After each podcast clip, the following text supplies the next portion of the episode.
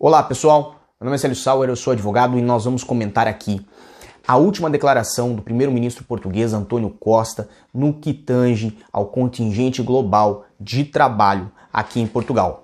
Mas antes, inscreva-se no nosso canal, deixe seu gostei no nosso vídeo, não esqueça de diariodacidadania.com e também das nossas outras redes sociais, é, do Instagram, do Facebook, do Twitter, porque lá nós temos informações todos os dias para você. Quem nos acompanha no Instagram sabe que nós já lançamos essa notícia há mais ou menos um ou dois dias. Óbvio, por compromisso de agenda, por algumas questões, nós não conseguimos gravar um comentário para é, esta finalidade sobre aquela notícia, mas muitas pessoas vieram nos pedir é, o que significava o contingente global de trabalho e também como isto pode afetar na vida de quem vem trabalhar em Portugal.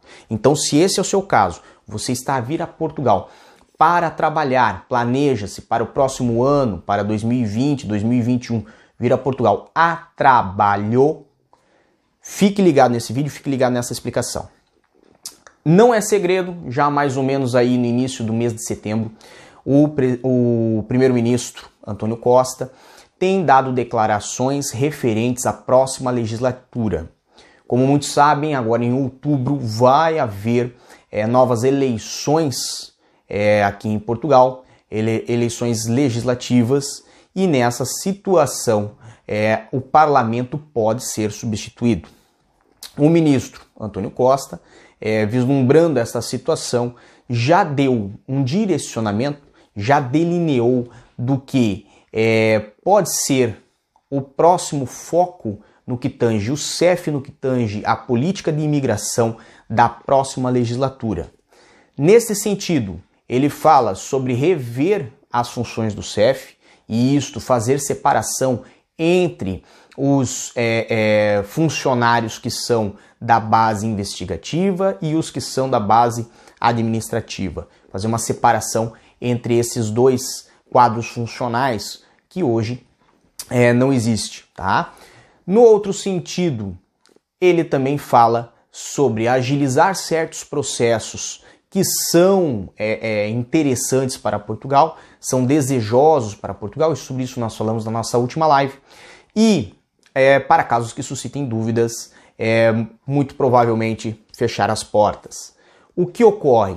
Quando fala-se no contingente global de trabalho, fala-se diretamente ao visto D1, ao visto de trabalhador subordinado, aquele que é requerido no consulado no seu país de origem, não ao visto é, é, é, D1, como é falado na internet, que é requerido aqui em Portugal, porque este não tem relação com o contingente global de trabalho.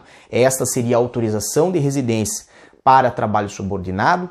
O caso de quem entra diretamente em Portugal, simula a situação de turismo e faz aqui o processo é por manifestação de interesse e não há consulta a este contingente. Este contingente só é consultado quando o processo é realizado junto ao consulado de Portugal no país de origem da pessoa que está interessada em vir aqui para trabalhar. E o que consulta-se? Consulta-se se aquela vaga oferecida, se aquela profissão que pretende ser exercida em Portugal, ela já tem um nível de saturação ou ainda não tem um nível de saturação, está em falta esse tipo de profissional.